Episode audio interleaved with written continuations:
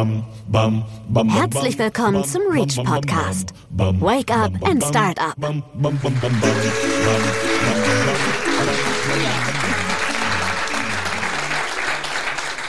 Herzlich willkommen hier mal wieder im Podcaststudio in der Geiststraße. Heute jetzt nicht nur Zuhörerinnen und Zuhörer zu Hause, sondern auch mit Live-Publikum. Unser erster Live-Podcast vor einem sehr ausgewählten Teil der Reach Future Creators. Und dann freue ich mich ganz besonders, möchte fast sagen, ich flippe aus. Ich sitze hier mit Herrn Professor Philipp Schäpers und Dr. Leon Windscheid. Schön, dass ihr da seid. Yes, ich flippe auch aus. Ja, ne? ja. Freude ist ganz unsererseits. Ja, wirklich gut. Cool. Ich sage noch einen ganz kurzen ähm, Teil zum Ablauf. Also wir werden jetzt erst ein bisschen zu dritt sprechen. Also Philipp hatte das gerade schon einmal im Vorgespräch kurz erläutert. Ja. Äh, es geht ein bisschen um Psychologie, es geht um Unternehmertum, es geht um Gründen und dann werden Fragen aus dem Publikum ähm, gestellt und auch aus dem Chat. Also wir haben genau. auch 80.000 Fragen circa, aber genau. Für dich ist es ein Heimspiel heute, oder? In zweierlei Hinsicht. Münster ist Heimspiel, Podcast ist mittlerweile auch ein bisschen Heimspiel.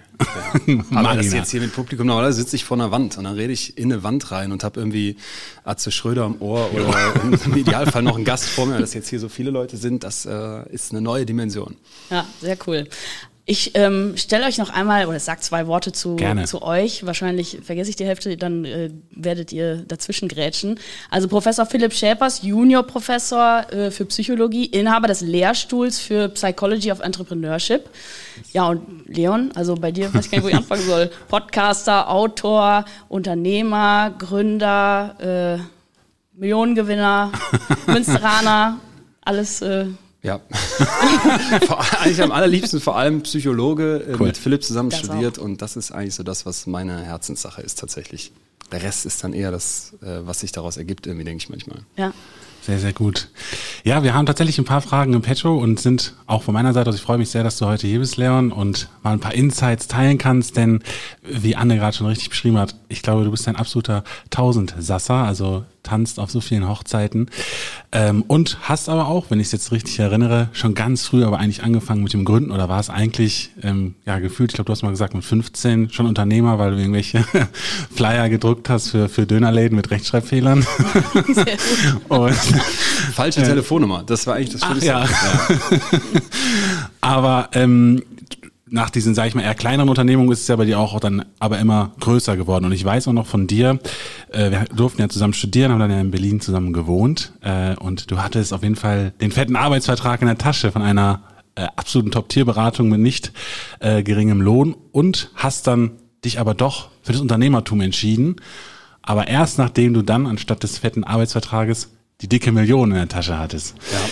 Deswegen meine Frage an dich. Würdest du in der Retro-Perspektive dich auch wieder für die Selbstständigkeit entscheiden, wenn du nicht die eine Million Euro im Rücken hättest? Ja, definitiv. Ich glaube nur, ich hätte mich damals nicht dafür entschieden. Mhm. Alle Mentorinnen, die ich so hatte, haben mir gesagt, lass das sein, geh nicht zu McKinsey mhm. Und ähm, mach was anderes, weil die gesagt haben, du arbeitest dich kaputt, was ich mhm. aus dem Praktikum schon in Anführungsstrichen kannte. Also da habe ich irgendwann ein Tool entwickelt, wo wir ab 0 Uhr Überstunden aufschreiben konnten. Dafür wurde ich höchst gelobt, was eigentlich eine blöde Excel-Tabelle war. Aber da bekam man einen Eindruck und ich habe das sehr, sehr gerne dort gemacht. Das muss, es gehört auch zur Wahrheit dazu. Ich habe da auch unfassbar viel gelernt, weil da schon tolle Leute arbeiteten. Aber ich glaube, und das ist mittlerweile auch mein kritischer Blick darauf, Leute, die bereit sind von, sag jetzt mal, 9 Uhr morgens bis 1 Uhr, halb zwei nachts zu arbeiten, viele Tage die Woche und das so auch als Grundstandard. Da hätte ich ein Fragezeichen dran, ob ich mich von denen beraten lassen wollte. Ich habe letztens einen ganz gemeinen Tweet gesehen, da stand jemand, der so blöd ist, so eine Work-Life-Balance anzunehmen, der kann mir nichts erklären. Und ich weiß, das klingt jetzt harsch, aber im Rückblick würde ich tatsächlich sagen, wir erleben das, glaube ich, mittlerweile in den Großkanzleien, die die mhm. Gehälter immer weiter hochschrauben müssen, weil da diesen Lifestyle auch keiner mehr mitmachen möchte. Und ich habe nicht mehr so den Bezug zu den äh, Beratungen, aber ich würde vermuten, dass das sehr ähnlich ist, weil die ähnliche Leute rekrutieren wollen du kriegst die Leute nicht. Und ich muss persönlich sagen, jetzt Gründen hat auch ganz oft mit solchen Arbeitszeiten zu tun gehabt. Mittlerweile zum Glück viel besser. Aber da machst du es für dich und du machst es für etwas, wo du auch voll hinterstehen kannst, was ich bei einer Unternehmensberatung mittlerweile, zumindest bei solchen, auf keinen Fall mehr könnte. Mhm. Ja, aber ähm, jetzt mal so eine Frage direkt mal, um das mal aufzugreifen. Also ähm, selber Unternehmer sein. Ähm, wir haben jetzt ja hier an der Uni oft mit ähm, Personen zu tun, WissenschaftlerInnen, mit Studierenden, die vielleicht jetzt nicht aus dem BWL-Bereich kommen. Also ich bin selber Naturwissenschaftlerin und habe ähm, kürzlich einen, ja, so einen kleinen Vortrag gehalten bei den theoretischen Mathematikern und Mathematikerinnen. Und die haben sich das angehört und die fanden das auch alles ganz toll und was wir hier machen und das Reach und äh, super. Mhm. Aber dann war so ein bisschen die Frage, woher wissen wir denn, dass das was für uns ist? Also jetzt nicht nur äh, vor dem ja. Hintergrund, wir waren jetzt, ähm, sind keine BWLer, aber ja. wir, wir haben uns auch bisher nur mit theoretischer Wissenschaft beschäftigt.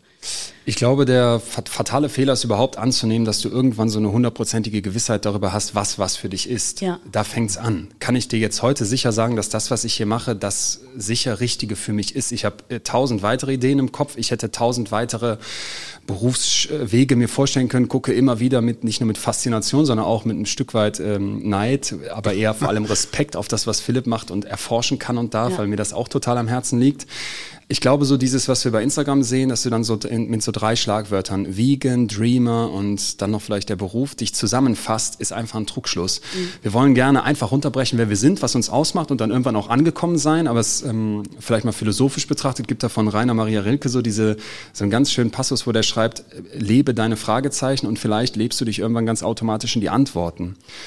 Und das finde ich eigentlich den viel angenehmeren Ansatz, als irgendwie so zu verlangen, irgendwann brauche ich dann das fixe und das klare, feste Setup, so ist es jetzt und so bin ich. Ne? Und da kommen wir jetzt dann vielleicht weg von der Philosophie zur Naturwissenschaft, der Psychologie, wo klar gezeigt wird, du veränderst dich ein Leben lang. Mhm. Das heißt, irgendwann zu sagen, jetzt weiß ich sicher, das ist was für mich und das war's wäre, glaube ich, sich selbst gegenüber nicht ganz gerecht. Und der für mich vielleicht noch schönere Punkt ist etwas, was viele nicht kennen, ähm, was man aber aus meiner Sicht immer wieder mal sich in, in, den Hinterkopf rufen sollte. Und zwar der sogenannte Need for Cognitive Closure. Das ist ein Forscher, Kruglanski, so einer der wichtigsten Psychologen, die es so gibt, der gesagt hat, jeder von uns hat das Bedürfnis, so diese Baustellen im Kopf zuzumachen. Wir wollen kognitiv Closure zumachen, ja. dicht machen, die Sachen beantwortet haben. Das haben Menschen unterschiedlich stark. Und ich glaube, in dieser Welt, wo so viel Dynamik drin ist und wo sich so viel so schnell verändert, verbaust du dir unfassbar viele Chancen, wenn du nicht daran arbeitest, dass dieses Bedürfnis in dir gering bleibt. Okay. Das heißt, wenn jetzt so ein, ein, ein theoretischer Mathematiker ja. zu dir kommt und sagt, sag mal, ich weiß gar nicht, ob Gründen was für mich wäre, dann würde ich dann immer sagen, probier das aus. Mhm. Und auch wenn du jetzt sagst, ich bin aber doch schon so und so alt und ich habe vielleicht schon Kinder und ich habe mich vielleicht schon für eine gewisse Richtung entschieden, das ist so deutsch. Du schnallst dir so ein Korsett um, machst einen mhm. Plan, das machst du im Idealfall schon in der Oberstufe, wo du mit bestimmten Fächern schon so ein Profil festlegen sollst. Und dann, wenn du von diesem Plan abweichst, kommt dir das vor wie Scheitern. Mhm. Und ich sage immer in Schulen und Unis, Leute, lockert dieses Korsett. Mhm. Lockert das. Ich habe vor ein paar Monaten von mir ein Dokument bei Google Drive gefunden von... Pff, sieben, acht Jahre alt, als wir zusammen jo. gewohnt haben. Jo. Das, das, ich hab's, das war so mysteriös. Da stand dann drüber Leons Lebensplan. und ich dachte, hey, was, was kann das was sein? Was man so macht mit Anfang genau. 20. Und wieso weiß ich nicht mehr, dass es dieses Dokument gibt? Und dann gucke ich da rein, da standen so bestimmte Sachen. Promotion abschließen, nochmal ins Ausland gehen, irgendwas mit der Beratung, das weiß ich auch nicht mehr genau, und so drei, vier, fünf weitere Punkte. Und ich dachte, Alter, wenn du diesen Plan durchgezogen hättest, das wäre so fatal gewesen. Zum Glück hast du das Dokument vergessen und damit dieses Korsett ein Stück weit abgelegt und was anderes gemacht. Ja. Ja. Das ähm, kann ich nur unterschreiben. Mit dem Lebensplan. Ja. Hast du auch einen? Nee, zum, so schlimm war ich nicht wie der Leon, aber ich hatte auch schon eine Vorstellung, äh, wo es hingehen soll. Was ich immer höre, ist genau neben dem, was Anne sagte, zum einen, ich weiß nicht, ähm, ob Gründen etwas für mich ist. Und das andere, was ich höre, und das höre ich vor allem sehr häufig von PsychologInnen, die, glaube ich, Stereotyp für diese Sache sind, ist das Thema Risiko und ist das Thema Angst. Ja. Dass sie denken, oh Gott, wenn ich mich selbstständig äh, in die Selbstständigkeit begebe, dann ja, was ist, dann stehe ich vielleicht irgendwann mit leeren Taschen da, was soll ich machen? Und äh, ich traue mir, ich traue mich das einfach nicht ja. zu tun. Und ähm, damit anschließend weiß ich jetzt zum Beispiel aus deinem Buch, da beschäftigst du dich ja mit dem Thema Angst. Und ähm, du sagst, wer seine Angst in, äh, an die Hand nimmt, kann Stärke aus ihr ziehen. Von daher würde ich jetzt vorschlagen, oder nehme ich an, du sagst, naja, Angst ist erstmal nichts Schlimmes, aber was würdest du den Leuten raten, die sagen, ich traue mich nicht, ich habe Angst und kann uns die Angst vielleicht auch ein Treiber sein? Also ich habe mich nicht getraut. Hm. Ich habe mich nicht getraut. Mit ähm, 25 plus minus habe ich diesen Arbeitsvertrag unterschrieben. Ich, also schieß mich tot, 100.000, 105.000 Euro Jahresgehalt wäre dann das nach der Promotion gewesen, plus Auto für 40.000 Euro oder sowas, das ist jetzt ein paar Jahre her, das ist sicherlich jetzt nochmal höher, war also damals ja. aber schon irres Geld. Und in meinem Kopf war so, ja, das machst du zwei, drei Jahre, wie das alle sagen. Und dann guckst du mal, was du dann machst. Und ich hatte aber damals schon ein Unternehmen, mit 17 habe ich angefangen, dann irgendwann, nachdem ich Flyer und Werbung gemacht habe für irgendwelche Dönerbuden, habe ich Events, Veranstaltungen in Münster gemacht. Das wurde auch immer größer und immer mehr. Aber wir hatten zum Beispiel nie Angestellte, wir haben uns nie ausgemalt, dass einer von uns sagen würde, wir waren eine ganze Gruppe, Das macht einer Vollzeit, ne? Und dann kam dieser Millionengewinn im Fernsehen, wo man jetzt einfach nur sagen kann, das ist ähm, wie ein reiches Elternhaus geboren werden. Verdammt viel Glück was soll ich da anders zu sagen? Du kannst ja nicht mit Plan, kommt halt so. Streberhaft gelernt. Hab auch streberhaft gelernt, ja, das aber. Das muss ich nämlich ertragen. Fragestunde. Ja, so, so. aber äh, kannst ja trotzdem nicht mit Plan. So, und jetzt ist dieses Geld dann da und dann traust dich plötzlich. Und im Rückblick ist für mich das Traurige eigentlich, dass ich sagen würde, ich hätte das Geld nicht gebraucht, weil wir hätten A, so ein Schiff kaufen können mit einem wirklich viel kleineren Kredit als eine Million Euro. Und B, das, wo es eigentlich drum gegangen wäre, wäre, das sich zu trauen. Ne? Jetzt natürlich mit ähm, so einem Geld, mit so einer Aufmerksamkeit, mit so einem Günther Jauch als Maskottchen im Hintergrund, da, da ist es einfacher, das steht für mich außer Frage. Aber ich möchte eigentlich jedem sagen, wenn, wenn das da eine Angst ist, die dich bremst, und da können wir jetzt ins Psychologische zur Angst gehen, wo es wirklich hochinteressant wird, sollte man sich immer erstmal fragen, welche Ängste spielen denn in meinem Leben eine Rolle und wovor habe ich überhaupt Angst? Weil die meisten verbinden Angst mit sowas wie, du stehst auf einer Leiter, die kippelt, während du die Decke streichst in deiner Bude und dann kriegst du natürlich Angst, so, so eine Furchtreaktion. Dann gibt es vielleicht noch so Ängste, die man kennt von, einem, von einer Klausur oder von einem Vortrag. Und es gibt aber noch viel, viel mehr Ängste. Und da gibt es als allererstes mal für mich die drei Fs der Angst zu unterscheiden. Fight, das wäre der Kampf. Ne, so wie so ein Tier, was irgendwie in die Enge getrieben wird, das dann kämpft, sich wehrt, wäre eine Form von Angst. Die kann in deinem Leben völlig unterschiedlich aussehen. Die kann zum Beispiel so aussehen, dass du dich die ganze Zeit in so einer Art Terror innerhalb auch deiner Beziehung zum Beispiel befindest. Weil du dich nicht traust, dich zu trennen, bist du immer in so einer Konfliktsituation drin. Das zweite wäre Flight, Flucht, Weglaufen. Können wir uns, glaube ich, auch vorstellen. Leute, die vor bestimmten Themen weglaufen, denen ich mich dann nicht stelle, wo ich nicht drauf eingehe, wo ich immer so tue, als wäre es gar kein Thema für mich. Und das letzte, und das ist für mich auch besonders relevant, weil es oft übersehen wird, ist Freeze, einfrieren mhm. ist auch ein Teil der Angstreaktion. Das heißt, ich bin in so einer Art Paralyse. Ich kündige den Job nicht, obwohl ich merke, das tut mir eigentlich nicht gut und mache so kurz vorm Bore-out da einfach weiter, ziehe das durch. Und als ich mit einem, mit, mit einem, wenn, wenn, wenn ich vielleicht dem Angstforscher aus Harvard dazu sprechen durfte, Jerome Kagan, der leider vor kurzem gestorben ist, hat er mir gesagt, ja, welche Ängste wirken denn in deinem Leben? Und ich habe gedacht, ja, bin doch mutig und selbstbewusst und Unternehmer, ich habe vor nichts Angst. Quatsch. Und als ich dann da wirklich darüber anfing nachzudenken und diese drei Fs mal so für mich durchgegangen bin, sind mir plötzlich ganz viele Ängste aufgefallen. Ne? Und eine ist mit Sicherheit dieses, du willst, dass, dass die Leute mit dir zufrieden sind. So, mhm. auch mit so Doppellehrereltern, ne, die bei einer 2 Minus schräg geguckt haben als Kind. Hat jeder, glaube ich, so auch so seine Muster, die man so mit sich rumschleppt. Und da war, glaube ich, auch immer dieses, nee, so ein sicherer Job und ein gutes Einkommen und auch eine Perspektive versus du machst dich jetzt mit Studiepartys selbstständig oder kaufst einen 100 Jahre alten Kahn, der halb durchgerostet ist und sagst, da machen wir jetzt Partys drauf ist so eine Sache, ne? Aber im Rückblick, und jetzt sind auch viele weitere Unternehmen danach entstanden, wo ich mich äh, involviere oder was wir jetzt auch selber ganz neu gestartet haben, wenn dann der Fuß in der Tür ist und du dich vielleicht mit diesen Ängsten mal wirklich auseinandersetzt, dann würde ich sogar sagen, ist das deswegen eine Stärke, weil eine Angst ja nicht grundsätzlich was Schlechtes ist. Ne? Ich würde die analysieren, gucken, welche Ängste mich bremsen und dann aber sagen, mittlerweile zum Beispiel habe ich einfach durch die Erfahrung ein Gespür dafür bekommen, wo kann ich mich auf eine Angst verlassen und sagen, wenn ich da, da einen Schiss habe oder denke, das lohnt sich nicht, dann weiß ich, dass ich nicht die Angst einfach wegdrücke, sondern dass ich das als eine Art Signal nehme, genauer hinzugucken mhm. und nochmal besonders kritisch zu fragen. Ne? So dass du ein Stück weit trainieren kannst, dich auf solche Gefühle zu verlassen. Eine meiner Lieblingsstudien dazu geht so, dass eine Forscherin junge Leute auf eine Bühne holt und dann müssen die vor Kommilitoninnen und Kommilitonen ähm, singen. Don't Stop Believing. Mhm. Das kann man sich, glaube ich, vorstellen, ist die Hölle. Ne? Ja. Äh, und auf dieser Bühne kriegt dann äh, im Prinzip jeder dann auch eine Rückmeldung, wie das jetzt war. Das ganze Experiment ist auch vorher gelaufen. Weil die haben die Leute vorher in zwei Gruppen aufgeteilt. In der einen Gruppe haben die gesagt, was ihr gleich spürt auf der Bühne, nehmt das, nehmt das einfach mal so hin, macht wie ihr meint. Der anderen Gruppe, und da kommt jetzt der Trick, sagen die, das, was du gleich fühlst, nenn das nicht Angst nenn das Excitement, nenn das Hochfahren, Erregung. Und dieser kleine Etikettenschwindel führt dazu, dass diese Leute besser singen, laut Computerauswertung. Und die halten auch überzeugendere Vorträge laut Leuten im Publikum. Und selbst in objektiven Mathe-Tests findet sich ein Vorteil was als Fazit bedeutet, wenn ich die Angst nicht als so eine Art Brecher begreife, wie so eine Welle im Atlantik, die mich umhaut, sondern als etwas, was eher wie so eine Mittelmeerwoge kommt, durchaus unangenehm sein kann, aber dann am Ende ja immer nur die Funktion hat, Kraft, Energie und Fokus bereitzustellen, um eine Herausforderung vor dir zu lösen, mhm. wird die Angst plötzlich eine Kraft. Mhm. Darum geht's mir. Ich kenne ganz, ganz viele Leute, die haben so viel Angst vor der Angst, ja. weil mit dem Gründen kommt bestimmt noch mehr Angst, dass ja. sie sagen, ich gehe da gar nicht erst rein, weil ich vor ja. der Angst, die dann kommen wird, so viel Angst habe, traue ich mir nicht. Ja. Ja. Und das zu durchbrechen ist, glaube ich, dann der Fuß in die Tür. Ne? Und wie gesagt, einfach machen? Ja, einfach machen ist mir zu plump. Und ja. was ich überhaupt nicht mag, ist, wenn du so Leute dann wie jetzt mich fragst, ähm, was ist denn das Geheimrezept? Ja. Und dann guckst du dir das an, holst sie auf eine Bühne und dann denken die, die haben die große Weisheit gefressen ja. und können es jetzt allen erzählen. Weil das ist einfach völlig vermessen. Ich habe diese Million gewonnen. Ich habe ja eben schon gesagt, ich hätte auch in ein reiches Haus geboren werden können, wo eine Million vielleicht so ist. Ja, Kind, gründ mal. Ne, es gibt in Deutschland eine Million Millionäre. Das heißt, jeder 80. hat eine, ein, mindestens eine Million Euro Vermögen. Das bedeutet, jeder 80. jeder 80. von uns wird in eine Familie geboren, wo eine Million da ist. Mhm. Das ist bei den Hauptschulkindern, bei meiner Mutter in Solingen mit Sicherheit nicht der Fall gewesen. Bei uns am Gymnasium in Solingen bestimmt schon eher. Und jetzt kannst du dir irgendwelche Gymnasien in München ja. am Starnberger See oder so vorstellen. Vielleicht noch mal mehr. Und ich glaube, vor diesem Hintergrund wäre es halt total unfair zu sagen, nee, so ein Geldgewinn oder vielleicht auch ein bestimmter Hintergrund von zu Hause eine Sicherheit gibt halt keine Auswirkungen. Ja, absolut. Apropos Elternhaus, ähm, was mich auch interessiert, also was du gerade so geschildert hast, ähm, auch äh, ja, warum du vielleicht diesen Unterne Unternehmensberaterjob erst machen wolltest, war auch, hatte ich den Eindruck, das Thema Anerkennung. Also dass du irgendwie sagst, ja. äh, ich, ich möchte Anerkennung von meinen Eltern, aber auch von meinen Freunden und so zum Beispiel so so ein Job in Unternehmensberatung und auch ein Konzern ist ja auch teilweise sehr prestigeträchtig.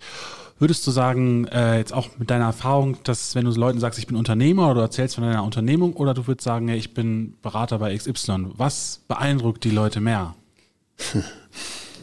Ich glaube, dass sich das auch gerade drastisch wandelt, ja. weil wir jetzt vor ein paar Tagen nochmal eine riesige Umfrage ja rausgekommen äh, ist, wo wir gesehen haben, dass die gerade die jungen Menschen, die den Anspruch von Purpose, Sinnhaftigkeit in dem, was sie tun, so unfassbar hoch mittlerweile einstufen, dass, glaube ich, Unternehmensberatung es eben zunehmend schwer haben werden weil sie natürlich auch ganz viel machen, was mit diesem höher, schneller, weiter turbokapitalistischen System zu tun hat, wo ich glaube, immer mehr erkennen, das ist es nicht. Ne? Mhm. Und lass dir bloß nicht von der Unternehmensberatung erzählen, wir machen aber auch ein paar Social-Projekte und wir haben auch gute Sachen gemacht. Ist ja klar, dass wir es auch machen, aber erstmal ist der Kern des Wirtschaftssystems, so wie es ist, voranzutreiben und das ist aus meiner Sicht fatal. Ich sehe nicht, dass die klassischen Unternehmensberatungen sich da irgendwie wirklich positiv und mit echtem Impact dafür einsetzen, dass sich richtig was verändert.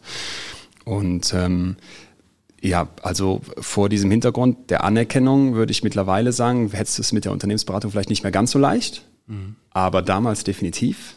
Mhm. Damals heißt jetzt vor zehn Jahren ungefähr. Und ich glaube, wenn ich jetzt jemandem sagen würde, ja, ich schrei, ich mache Podcast, ja.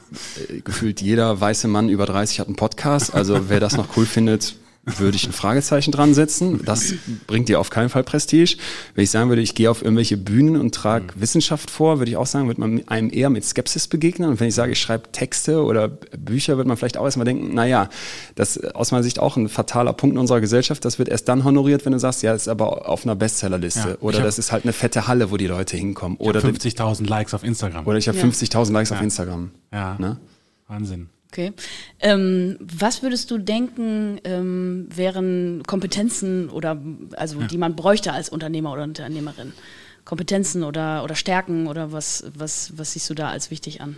Also was mich äh, wirklich immer umtreibt, ist eine unglaubliche Neugier, dass ich tatsächlich sagen kann, wenn mich das jetzt catcht, wenn ich da eine Freude dran habe und das passt vielleicht ein bisschen zu dem, was wir eben mit diesem Need for Cognitive Closure hatten, dass du nicht immer dicht machst und denkst, so läuft das jetzt und so wird das immer schon gemacht und da kann ich jetzt dann mitmachen, sondern dass ich tatsächlich sage, ich bin da selber von einer Neugier getrieben, will verstehen, will anders und vielleicht auch besser machen ein Stück weit. Und dann, was. Äh Darf ich ganz kurz noch? Das ist irgendwie spannend, dass du das sagst. Wir hatten ähm, Corinne wie Gröll, glaube ich, heißt Gröll, sie. Ja. ja von, die ist die Gründerin von TomTom. Also von diesen, äh, kennst du vielleicht noch die Navigationsgeräte? Ja. Äh, die haben sich echt sehr stark transformiert, weil keiner hat mehr diese TomTom-Geräte ja. im Auto, aber jetzt verkaufen die Live-Verkehrsdaten und so und haben sich, sind super Technologien. Ja. Und sie wurde auch gefragt, worauf achtest du, wenn du Mitarbeitende einstellst? Und sie sagt auch, das Wichtigste ist mir Neugierde. Deswegen fand ich es gerade interessant, dass du genau auch sagst, ja, ich habe so eine ja. Neugierde.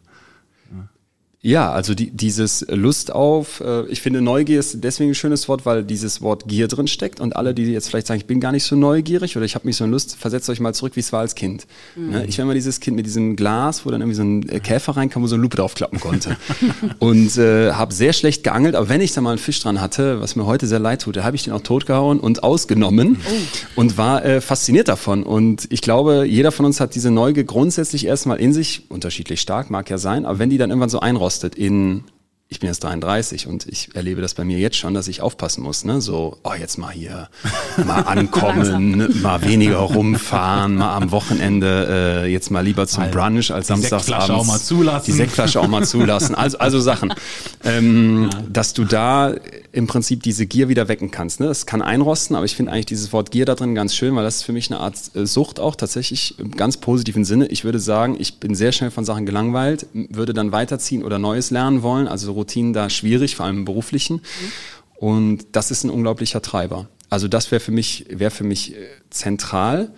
Ein, ähm, ein weiterer Punkt, wo ich jetzt weiß, dass das vielen vielleicht wieder erstmal auf die Füße fällt, ist, klingt jetzt harsch, aber die Idee ist sehr, sehr egal.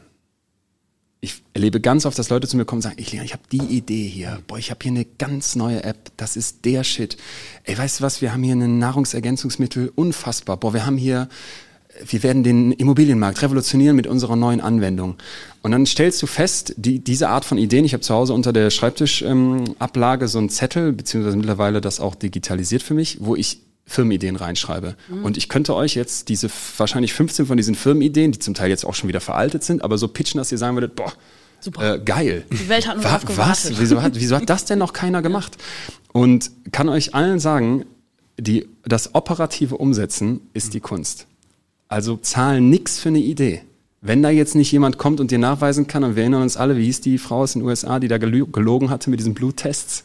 Ah, ja. ähm, ihr erinnert euch, ne? Ja. So eine blonde Unternehmerin, die, ja, ist auch egal, die hat ja behauptet, sie hätte irgendwelche Bluttests erfunden, wo du denkst, Wahnsinn, damit konnten die zig Krankheiten angeblich checken, war gelogen. Mhm. Also selbst wenn jemand dir das sehr glaubhaft verkaufen kann, was mhm. die ja scheinbar konnte, wäre ich immer noch skeptisch. Also ich sag, Idee ist zweitrangig drittrangig. Okay. Ziehst, wenn du es gut durchziehen möchtest, brauchst du gute Leute, du brauchst, es klingt, klingt, ja so, klingt ja so banal, aber finde mal Leute. Wir ja. finden keine Leute. In keinem der Unternehmen, wo wir sind, finden wir gerade Leute. Und dann, wenn wir Leute finden, kommen die und sagen, drei Tage? Mhm.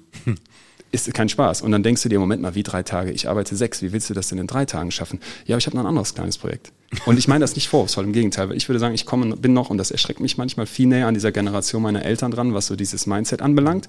Ich glaube, dass irgendwann mal diese Idee erfunden wurde. Ich meine, es war von, ähm, von den Ford-Werken oder so, dass die gesagt haben, fünf Tage Woche, 40 Stunden die Woche und jetzt leben wir einfach damit. Mhm. Das ist aber völlig beliebig gesetzt. Man könnte mhm. genauso gut sagen, ey, warum haben wir nicht eine Vier-Tage-Woche oder eine Drei-Tage-Woche, solange keiner jetzt hier in unserer Gesellschaft zumindest irgendwie hungern muss, wäre es ja denkbar. Ähm, aber das sind halt alles so Sachen, die so ganz praktische Aspekte Büro finden. Finde hier in Münster ein Büro. Mhm. Guck, dass deine Kommt IT läuft. Reach. Kommt ja, ins Reach, ja, aber wie viel Sehr Platz gut. habt ihr noch? Ja, klar. Ne? Also das meine ich halt. So, Idee ist wirklich, denk, verlieb dich nicht zu sehr in deine Idee. Zeig mir erst, ja. gib mir ein Proof of Concept, dass da zumindest ein paar Leute mitmachen, dass du davon ein paar Sachen verkaufst. Dann können wir Skalierung sprechen, dann können wir weiter gucken. Aber wenn du mir die Operation nicht beweist, dass das läuft bei dir läuft, unterhalte ich mich gar nicht erst. Ja. Okay. Ähm, jetzt hattest du gerade gesagt, äh, Mitarbeitende finden es sehr, sehr schwierig. Äh, normalerweise oder meistens gründet man ja auch nicht alleine, man hat Co-Founder, Co-Founderinnen.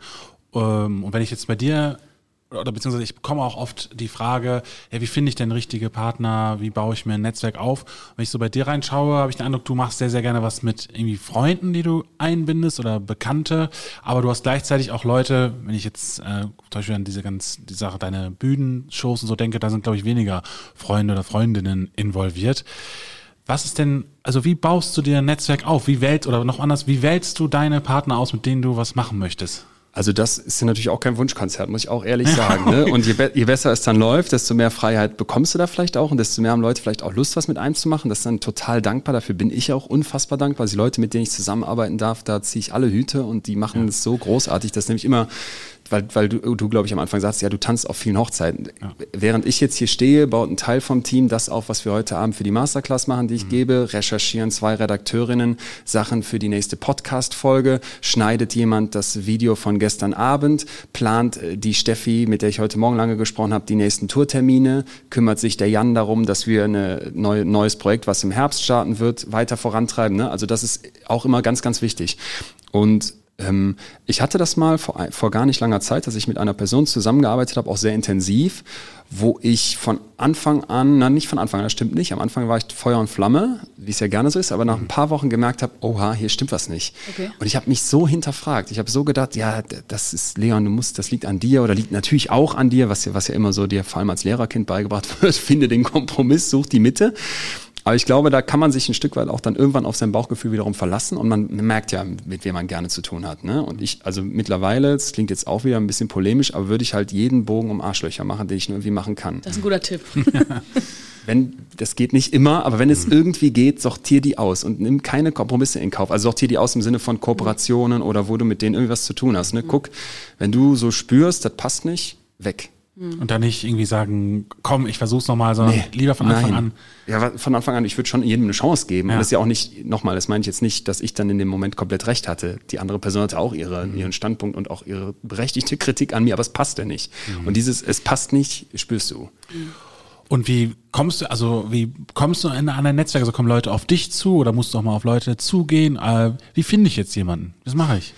Also für mich ist es so, dass ich dann jetzt natürlich einen Großteil meiner Tätigkeit damit verbringe zu lesen. Was jetzt erstmal langweilig klingt, aber ja. ich lese die, ja, weiß ich.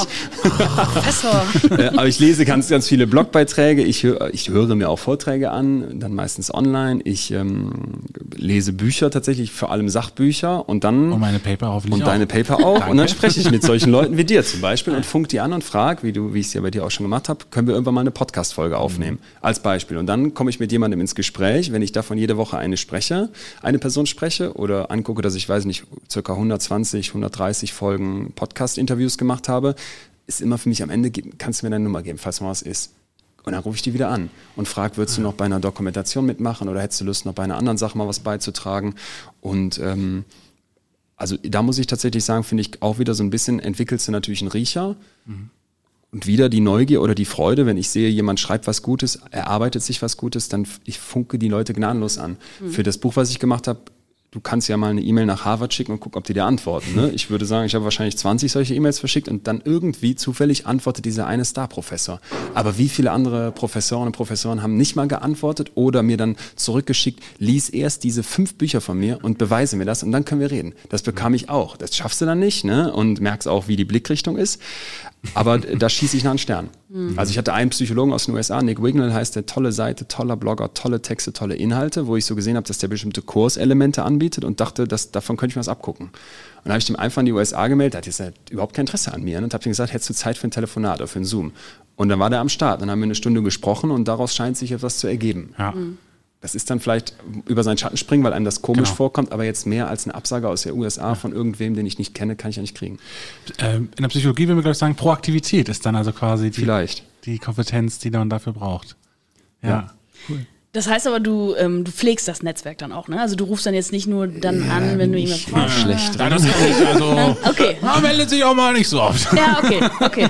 Alles klar. Moment, Moment, Moment. Nein, nein, wenn du mich anrufst, ja, ja. renne ich immer sofort los. Das natürlich, musst du jetzt auch zugeben. Natürlich, nee, das stimmt. Das ist ein sehr, sehr guter Freund. Sorry, Anne, ich wollte nicht unterbrechen. Nee, ich war schon fertig mit der Frage. Klar, ja. Äh, eine Pflege gehört auch dazu, ein ja. Stück weit. Ne? Ich bin schlecht in so jetzt zum Geburtstag gratulieren oder sowas, ah, weil ja. erwarte ich bei mir auch nicht. Ich, äh, es gratulieren mir auch extrem wenig Leute zum Geburtstag. Okay.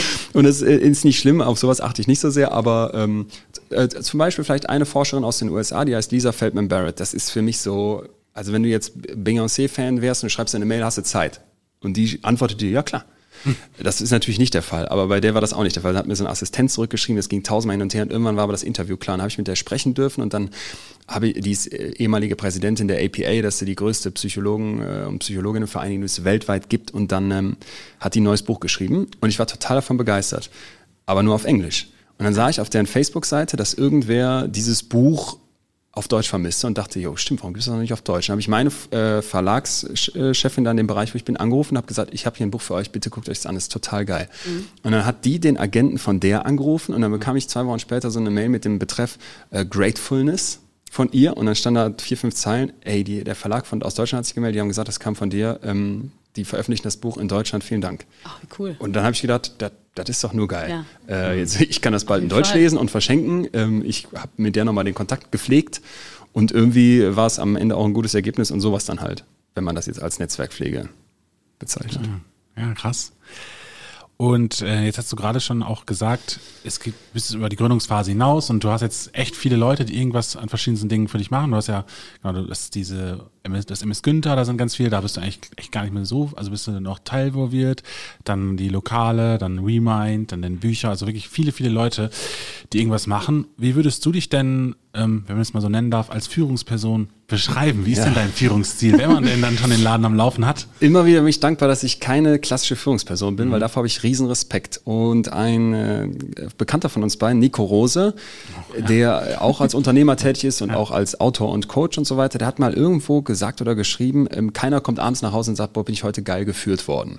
Das, das äh, fand ich ganz passend, weil das ist ein sehr undankbarer Job. Ne? Du kriegst alle Kritik ab, du musst gucken, dass neue Leute dazukommen, du musst gucken, dass du denen, die sagst, ich will nur drei Tage die Woche Woche arbeiten, nicht all deine Wut auf den Tisch schleuderst, sondern sagst, Moment, eigentlich haben die ja recht, äh, wie kriege ich das jetzt in meine, meine Birne? Und ähm, deswegen bin ich froh, dass jetzt nicht so eine Situation kommt, wo ich morgens reinkomme in unserem Büro und da sitzen acht Leute und ich muss jetzt irgendwie gucken, dass der Laden läuft. Aber natürlich habe ich immer wieder Situationen, wo dann klar ist, bei mir laufen irgendwie die Fäden zusammen mhm. und die letzte Entscheidung liegt bei mir, die ich dann vielleicht ein Stück weit mal hier und da abgeben kann oder mal sagen kann, jetzt geht mal wer anders vor, wenn sie unangenehm ist ähm, und teilt die mit oder sowas. Aber was, was für mich, glaube ich, ganz zentral ist, ist, dass eine Augenhöhe bleibt. Also diese hierarchischen Strukturen, nehme ich auch so wahr, werden drast nicht nur drastisch weniger akzeptiert, sondern ich bin immer auch mit den Forschungssachen, die ich gemacht habe und auch schon davor in Praktika im Bereich Diversity unterwegs gewesen. Und jetzt sagt man immer so gerne, was wir heute, was wir heute oft haben, ist diese oberflächliche Vielfalt, mhm. dass wir sagen, ja, wer hat denn welche Hautfarbe, wer ist denn welches Geschlecht, wer ist denn hier wie alt, wer kommt denn woher und so weiter. Und das kann man wunderschön auf so einem Foto dann abbilden und auf die Unternehmensseite stellen.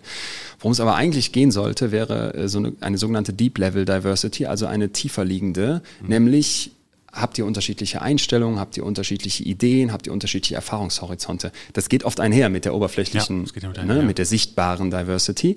Aber für mich wäre zum Beispiel so, dass bei uns in der Firma von ähm, Azubi bis Geschäftsführung sehr oft nicht nur an einem Tisch sitzen, sondern oft auch an einem Tisch streiten, oft auch an einem Tisch Ideen ausarbeiten. Und das zum Beispiel hat sich wirklich bewährt.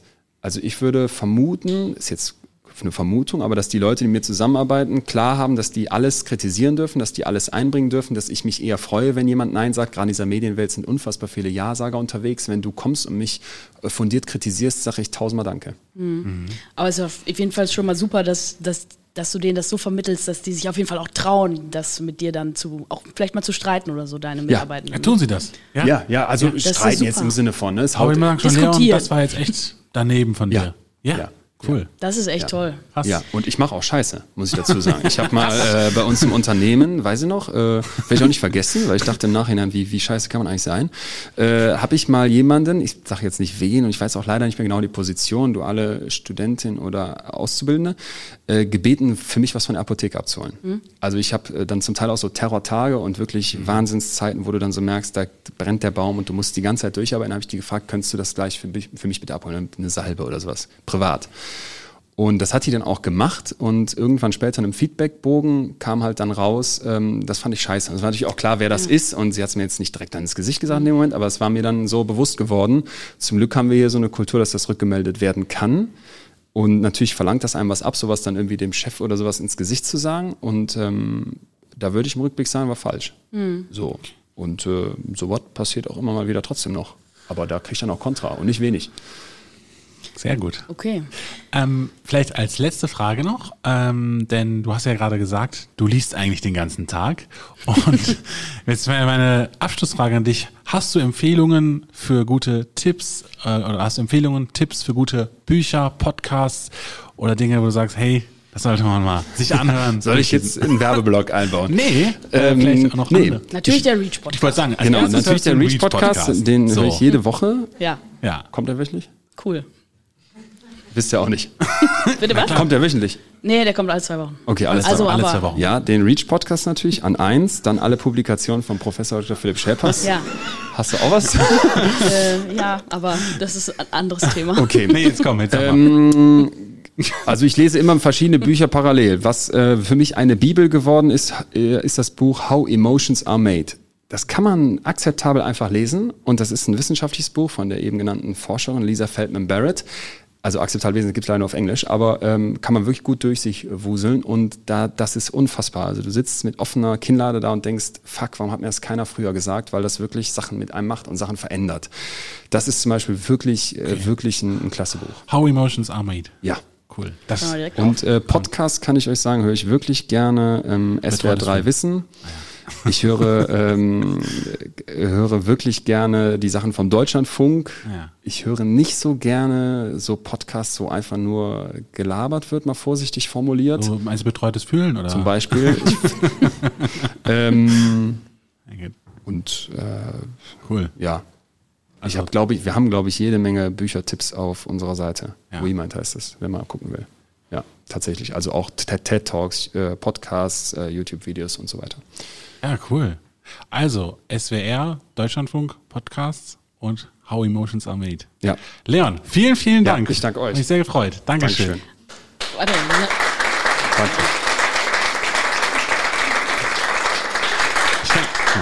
Wir haben uns, äh, genau, ich kann nur sagen, wir freuen uns wirklich sehr, dass du heute bei uns im Reach bist. Unbedingt. Und ähm, wir haben ja auch, wie du siehst, ein tolles Publikum. Und jetzt spielen wir den Ball sehr, sehr gerne zurück. Und ihr dürft sehr gerne Fragen stellen was euch interessiert, irgendwas, was euch auf der Seele brennt. Ja, vielen lieben Dank. Du hast ja tausend verschiedene Projekte. Wie schaffst du das mit so vielen verschiedenen Bällen in der Luft, mit so vielen verschiedenen Orten, an denen du dich ja. umtreibst, ähm, ja, Routinen zu etablieren und klarzukommen mit allen Baustellen, die du scheinbar zu haben? Also ich komme damit nur bedingt gut klar. Ne? Also die Augenringe, die ich habe, schiebe ich immer gerne auf fehlendes Fettgewebe unterm Auge, was mir mein Hautarzt erklärt hat. Aber ich weiß nicht genau, wie valide das ist. Äh, also es, ich weiß, das klingt jetzt so nach so absoluten Kleinigkeiten, aber zum Beispiel nehme ich mittlerweile dasselbe Kissen mit. Weil ich so viel in Hotels oder irgendwelchen anderen Orten schlafe, äh, eigentlich Hotels, wo soll ich dann schlafen? Oder halt äh, äh, an anderen Orten, wir lassen es mal ominös, andere Orte. Ähm, und dann habe ich dasselbe Kissen dabei und das ist zum Beispiel schon mal eine Veränderung. Und dann muss ich tatsächlich äh, feststellen, habe ich so dieses obwohl dann vielleicht mal irgendwann dieser riesige Geldgewinn da war und damit natürlich auch irgendwie direkten Vermögen, immer versucht, nicht so wirklich an mich ranzulassen und das auch irgendwie nicht zu leben. Also alles, was jetzt so mit so einem Millionärs-Lifestyle zu tun hätte, wäre mir fremd. Und ähm, das, das führt dann leider manchmal auch auf der Kehrseite dazu, dass ich dann jeden Euro nochmal so oft umdrehe, dass ich dann fast schon wie mein lieber Freund Azan sagt, ey Leon, jetzt gönn dir auch mal, gib die Kohle aus, gönn dir das. Ne?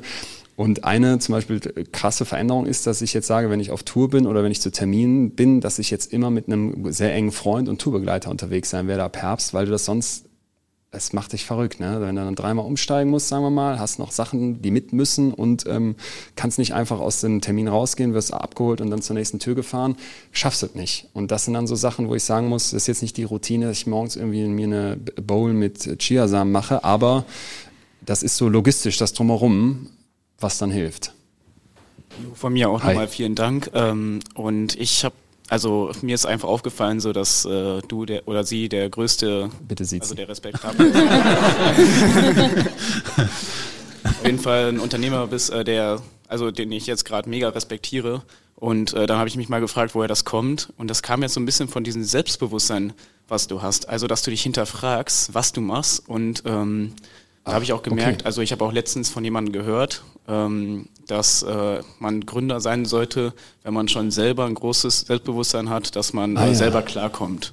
Und okay. hast du da vielleicht eine Meinung zu? Ähm, ja, da habe ich tatsächlich direkt eine Meinung zu. Das würde ich äh, canceln, diese Aussage, und äh, drastisch hinterfragen. Denn man äh, unterscheidet gerne diese extrovertierten und introvertierten Menschen und denkt dann, weil das unsere Welt so geschaffen ist, das scheint ja dann auch diese Person, die das erzählt hat, so als Stereotyp verinnerlicht zu haben, dass die, die mit breiter Brust sich hier auf so eine Bühne trauen und dann da selbstbewusst das erzählen, die Leute sind, die der Ganze am Laufen halten.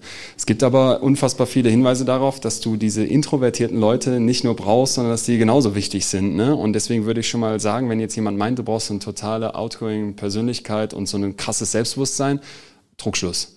Und der zweite Punkt ist, dass ich das auch in bestimmten Bereichen habe, wie so einem hier jetzt, weil ich das öfters mache einfach. Ich kann dir aber auch sagen, als ich das erste Mal auf irgendeine Art von Bühne gegangen bin, es waren Referate in der Uni, mhm wo ich mich genau erinnere, Philipp Schäpers, äh, dritte Reihe oder sowas. Ähm, ich komme da raus, das heißt, ich komme da raus. Du stehst auf aus Reihe fünf oder sowas, musst dann nach vorne und ich hatte im Hinterkopf, ja, Referat hast du ja in der Schule auch gemacht. Es waren aber drei, vier Jahre her und da war jetzt das erste Uni-Referat. Ich weiß nicht mehr das Thema, aber ich weiß, dass mir der, die Suppe lief. Mir es bildet nicht Schweißtropfen, die wirklich wie so eine Perle dann hier runterfielen, weil ich so sau nervös war. Und dann meldet sich Philipp Schäpers danach und sagt, Leon, das Bordeaux-Rot von deinem Hintergrund. Fand ich richtig gut. Und ich dachte, das so der einzige Punkt ist, der irgendwie hängen geblieben ist, muss echt scheiße gewesen sein. Und ich sage dir deswegen, das kannst du dir antrainieren. Und es ärgert mich jetzt fast, wenn ich so selbstbewusst wirkte. Natürlich weiß ich, dass auf der Bühne was hermacht. Aber ich glaube im Gegenteil, wenn du eben dir nicht einfach so ein krasses Selbstbewusstsein antrainierst, sondern vielmehr eine selbstkritische Rolle einnimmst und auch eine Selbstreflexion weiterhin lebst, sind die Chancen, dass das gut läuft, viel höher. Also würde ich dir sagen, auf keinen Fall jetzt hingehen und sagen, ich muss mein Selbstbewusstsein hochtreiben, um, um mich das Unternehmertum zu trauen man so, also in dieser arroganten Richtung, sondern äh, dass man sich selbst bewusst ist. Dass man im Prinzip ah, zum Beispiel das, das, mit der ähm, hm. Studentin, die dann diese Aufgabe erledigen musste, okay. dass man sich bewusst war, dann, okay, das war scheiße. Ja, dann, äh, mein, dann haben oh, wir jetzt was zurück. Unterschiedliches gemeint. Das ist diese Self-Awareness aus dem, aus dem amerikanischsprachigen Raum, was in Deutschen schwierig zu übersetzen ist, wenn man irgendwie sagen müsste, selbst und dann ein Bewusstsein für es selbst oder sowas. Das in der Tat. Ich glaube, das ist eine Fähigkeit, die aber nicht nur sich aufs Unternehmertum beschränkt. Ne? In dem Moment, wo du dir deiner selbst bewusst bist, auf das achtest, was dich vielleicht ausmacht oder wo du dich auch noch verändern müsstest, was wir ganz am Anfang gesagt haben, wirst du es in ganz vielen Bereichen leichter haben. Okay, danke. Ja, gerne. Ja, auch von meiner Seite vielen Dank. Ähm, ich habe tatsächlich eine Frage zur wissenschaftlichen Karriere. Warum hast du dich dagegen entschieden? Gute Frage. Äh, weil das ja Sehr eigentlich äh, auch eine, ähm, ja, ein Gebiet sein sollte, wo man seine Neugier im besten Fall ausleben kann. Ja. ja. Äh, als ich Psychologie angefangen habe zu studieren, wie das wahrscheinlich auch viele kennen, war ich nicht ganz sicher, was mache ich jetzt. Ich wusste, dass dank dieser Werbung, die ich gemacht hatte, ich gerne verstehen möchte, wie Menschen ticken und dann auch, wie Werbung funktioniert. Da liegt Psychologie nahe. Im Studium habe ich schnell gemerkt, zum Glück ist es viel, viel mehr.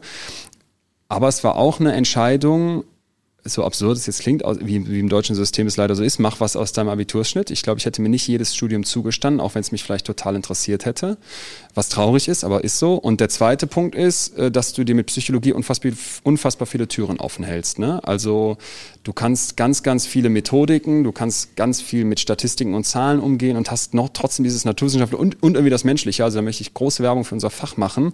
Was aber deswegen auch eine Entscheidung war, weil ich dachte, ah, danach kannst du noch entscheiden, was du machst.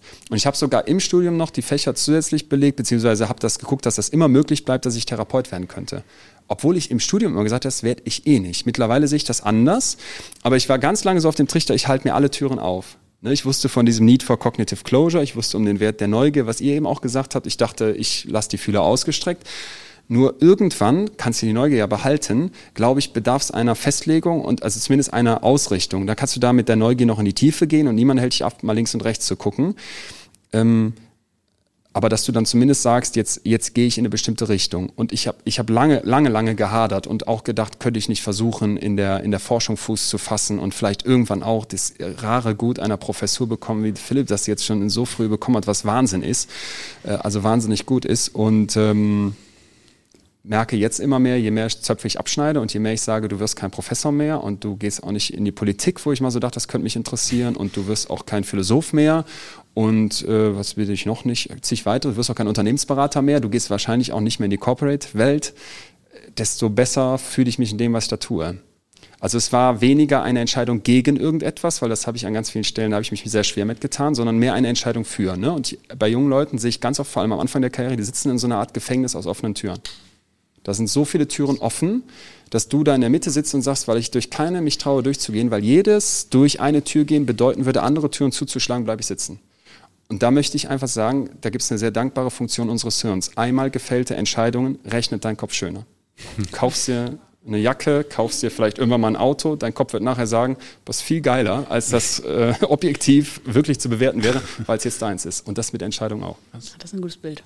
Interessant, weil ich genau rate, genau das Gegenteil. Ich sage, Leute, stoßt so viele Türen auf, wie es irgendwie geht, weil dann habt ihr die Möglichkeit, euch auszusuchen, wo ihr reingeht. Ja. Äh, deswegen ist es total interessant. Das jetzt. Äh, nee, ich hätte, ich hätte auch nichts dagegen, dass du offene Türen, dass du Türen aufstößt, aber dann sitzen zu bleiben, durch keine zu gehen, wäre die Freeze-Reaktion. Ne? Und ich, äh, das, ich, ich denke nämlich, das wären zwei Schritte. Du stößt viele Türen auf und sagst, schön, dass ich viele Möglichkeiten habe. Dafür brauchst du ja in Deutschland auch irgendwie bestimmte Abschlüsse, vielleicht auch ein mhm. bestimmtes Skillset, vielleicht bestimmte Praktika und so weiter. Aber dann irgendwann musst du durch eine Tür durchgehen. Weil sonst stoße ich weiter Türen auf Absolut. und bleib sitzen in der Mitte. Ja. Danke. Ja, auch von mir danke. Ich wollte noch einmal fragen ähm, zum Entschluss der Gründung, also ähm, wo da diese Energie herkam von dir, war das äh, und der Mut dann auch, das zu tun, war das dann auch eher so, gut, jetzt habe ich die Millionen wie mit dem Abi, jetzt muss ich auch was machen?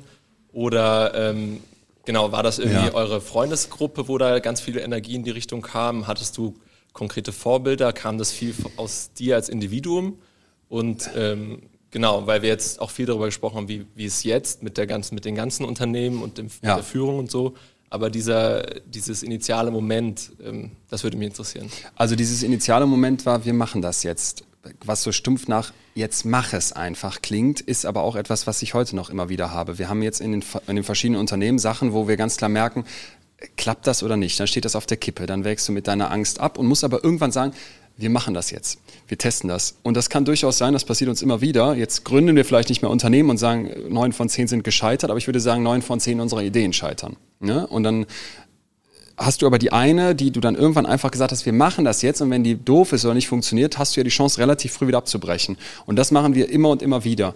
Und dieses, wir machen das jetzt, war damals auch ein bisschen so der, war dann irgendwie so der Gedanke. Du kannst dir vorstellen, eine Million Euro netto mit 26, da haben ja viele Leute Ratschläge. Und so der Kernratschlag war Doppelhaushälfte in Münster in Hiltrup. Hm. Vielleicht sogar zwei. Und dann äh, ist Feierabend. Und dann haben wir gesagt, nee, wir kaufen jetzt dieses Schiff. Und mit wir meine ich meinen Bruder, den Olli, einen unserer längsten Schulfreunde und dann irgendwann auch Mitbewohner und mich. Und alle haben gesagt, lass das. Ihr habt nicht genug Ahnung oder kaum Ahnung von Gastronomie. Ihr habt überhaupt keine Ahnung von Schiffen. Und jetzt, wie wollt ihr das alleine machen? Ihr habt nicht mal einen Kapitän.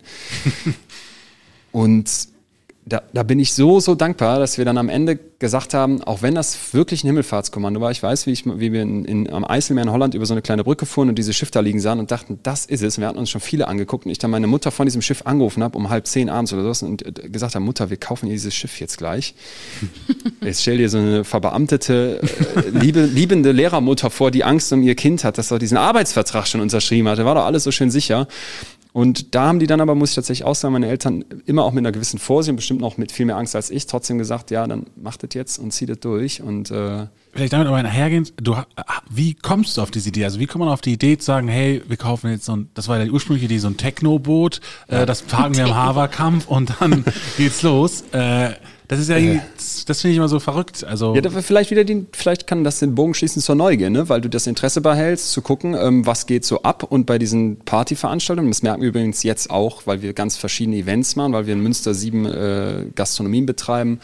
Und eins davon ist auch ein Nachtclub. Die die Geschwindigkeit, mit der sich die Ansprüche der Leute verändern, ist so drastisch und leider ist es auch nicht mehr so, wie als wir studiert haben. Du gehst äh, ab Mittwoch bis Samstag zu stumpfer 90er Musik dich in einer von vier Läden äh, besaufen, äh, sondern das muss Instagrammable sein, das muss fancy sein, das muss jedes Mal so krass sein, dass es wirklich ein Happening ist. Ne? Und das verlangte eben, dass wir immer krassere Sachen auch lieferten. Das heißt, einfach nur Partys machen in irgendwelchen Clubs. Naja, warum findet eigentlich Münster bei dem ganzen Wasser nichts auf dem Wasser statt? Okay, wir kaufen Technoboot. Beziehungsweise wir wollten ein Technoboot mieten, um das da drauf zu machen. Keiner wollte uns ein Boot vermieten, was ich heute sehr gut verstehe. und dann war irgendwann der Gedanke, dann äh, versuchen wir eins zu kaufen. Und dann war kein Geld da. Ah. Dann kam Wer wird Millionär, zugegeben, das war nicht nur deswegen. Und dann war es ja viel mehr Geld, als äh, irgendwie ja. mal sich vorstellbar war. Und dann war da so ein Momentum, das würde ich schon so sagen. Aber da wollte ich nochmal nachfragen, weil dann war es bei euch doch schon auch diese Idee, also mit dem Boot, was euch so fasziniert und die Energie gegeben hat? Weil vorhin meintest du ja, ja, Idee zweitrangig. Dass es eigentlich eher um die Menschen geht, um, äh, um eine Gruppe, die Lust aufs Gründen hat. Ja, das würde ich dabei auch wieder so sagen, weil die Idee ist ja jetzt ganz nett, machen Partyboot. Ne? Da würdest du jetzt ja auch sagen, ist ja ein No-Brainer, wenn Günter Jauch kommt und du so ein Boot hast und du weißt, die Medien achten da drauf, in Münster gibt es kein Eventboot, ja, natürlich machst du das. Aber kann dir auch sagen, in dem Moment, wo wir das gekauft haben, fing das ja an mit Sachen und da sind wir jetzt eben voll im Operativen. Finde einen Kapitän in Münster, wo kein einziges Schiff ist. Finde jemanden, der dieses Schiff nach Deutschland fährt, wo das kurz über irgendwie ein Stück Nordsee oder sowas musste, wo das nicht für gemacht ist, weil das nur für Binnengewässer ist. Finde am Haverkamp Strom auf dem Plattengelände, wo wir da sind. Finde 20, 30 mittlerweile, würde ich sagen, weit über 60 Leute, die da arbeiten finde jemanden, der dir den Webshop programmiert. Das heißt, diese Idee ist ja nett, aber das hätte auch einfach nur eine Idee bleiben können. ich sage dir nochmal, es steht und fällt mit der Umsetzung. Krass. Ich habe jetzt noch eine, Chat. genau, ja. ich habe eine Frage jetzt aus dem Chat, das passt ganz gut zum Thema Technoboot und äh, Party.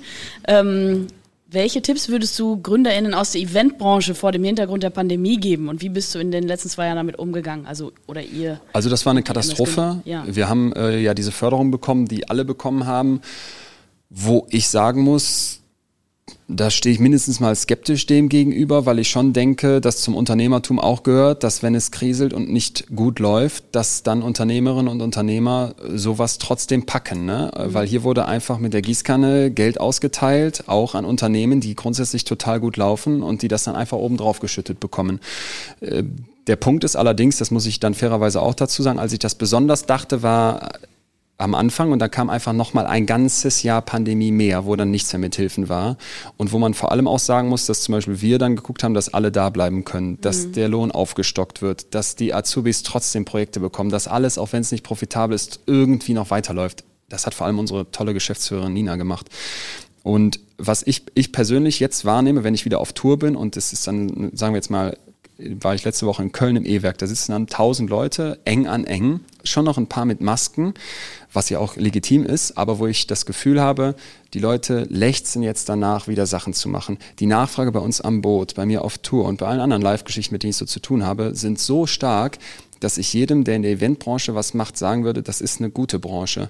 Weil wir haben so eine digitalisierte, so eine distanzierte Welt aufgebaut, dass dieses Zusammenkommen in einem Laden zusammensitzen, bei einem Krimi-Dinner bei uns auf dem Schiff zusammensitzen, bei einer Show, zum Beispiel von Philipp Fleiter mit seinem Verbrechen von nebenan live in einer Halle dabei sein zu können.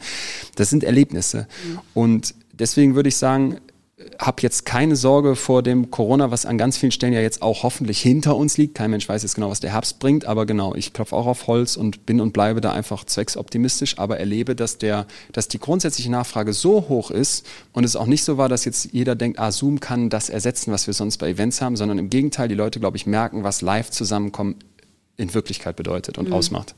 Richtig. Cool.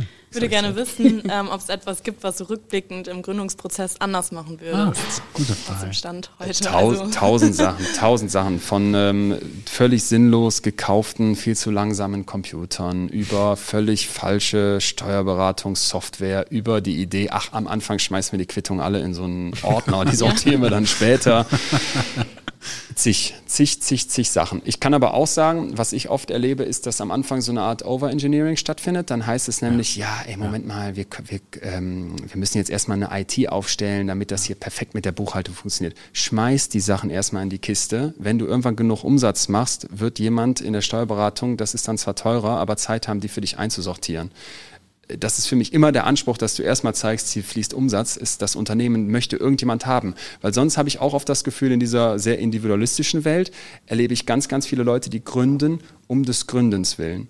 Und deswegen habe ich auch eben diese Idee so kritisiert, weil da laufen so Traumtänzerinnen und Traumtänzer rum, die sagen, ich will jetzt hier gründen, weil das so fancy ist und weil ich so gern hier in diesem coolen Reach mit abhängen möchte.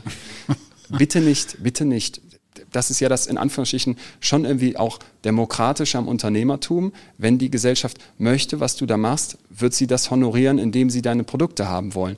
Das ist jetzt vereinfacht gesagt und läuft manchmal auch in die falsche Richtung, aber grundsätzlich finde ich das dabei ein ganz wichtiger Punkt. Ne? Und deswegen am Anfang keine Scheu zum Beispiel auch davor haben, dass man die BWL-Sachen nicht kann.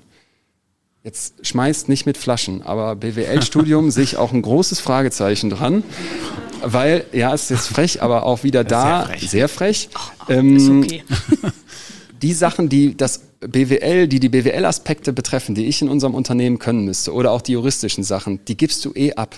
Ja, und äh, ich kann dir auch sagen, jedes Mal, wenn du mit Anwälten oder Steuerberatungen zu tun hast, die sagen dir sowieso, ach Herr Winscheid, äh, vor Gericht und auf hoher See ist jeder gleich.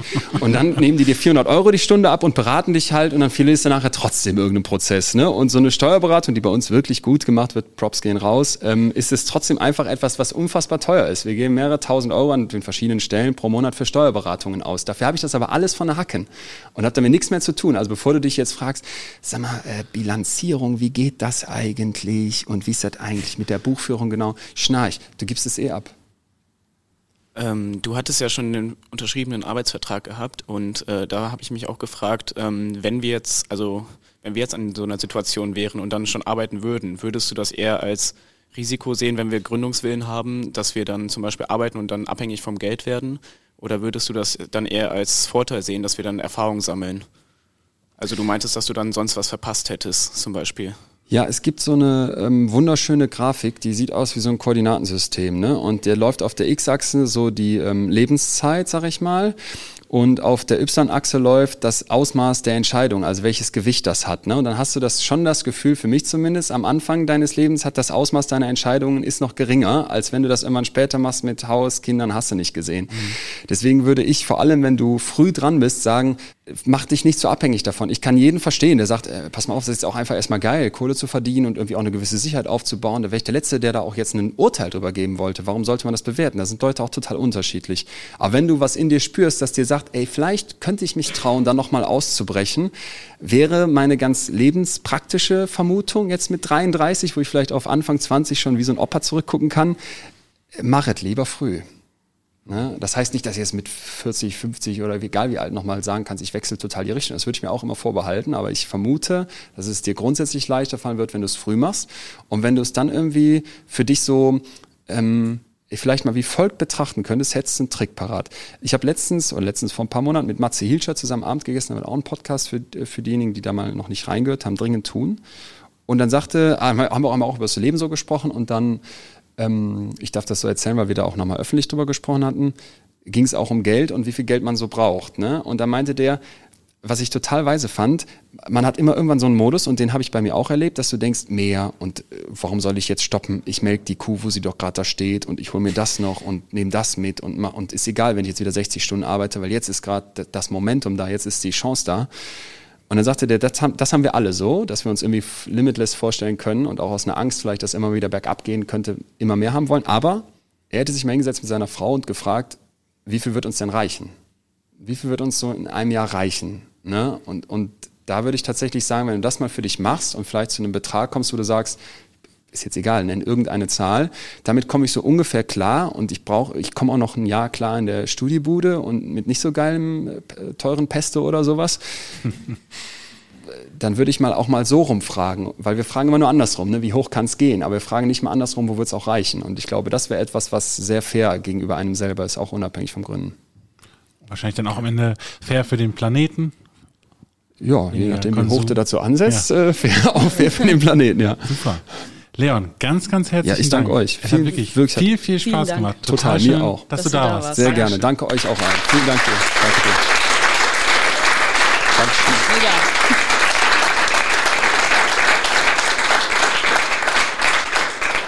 Einblicke, die bekommt man nur von Leuten, die es halt wirklich, die live in der Praxis das alles durchführen und dementsprechend sehr, sehr wertvoll. Bin super happy, dass du da warst. Vielen, vielen Dank. Ich bin auch dankbar. Und die bekommt man natürlich nur, weil hier so ein überrang guter Laden wie das Reach einen einlädt. Können wir mal hier Props fürs Reach geben?